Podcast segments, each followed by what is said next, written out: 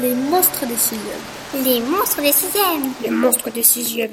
Les monstres des sixièmes. La grande aventure du monstre.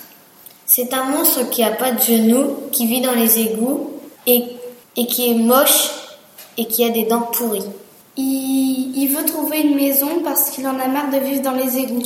Il va voir euh, chez les gens et il leur demande s'ils peuvent leur vendre leur maison. Mais les gens ils veulent pas parce que il, il est trop moche. Il va dans la forêt pour trouver une, euh, une maison abandonnée et se fait capturer par un dragon. Le dragon le jette dans un volcan et il atterrit sur une crevasse. Il entre dans la porte magique, se fait torturer par des monstres et arrive à s'enfuir. Il, euh, il trouve une baguette magique.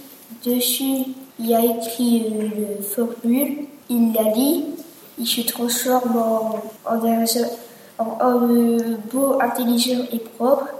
Il revient au village pour demander pour acheter la maison et il accepte. Il trouve une maison, des amis, une amoureuse et il devient riche.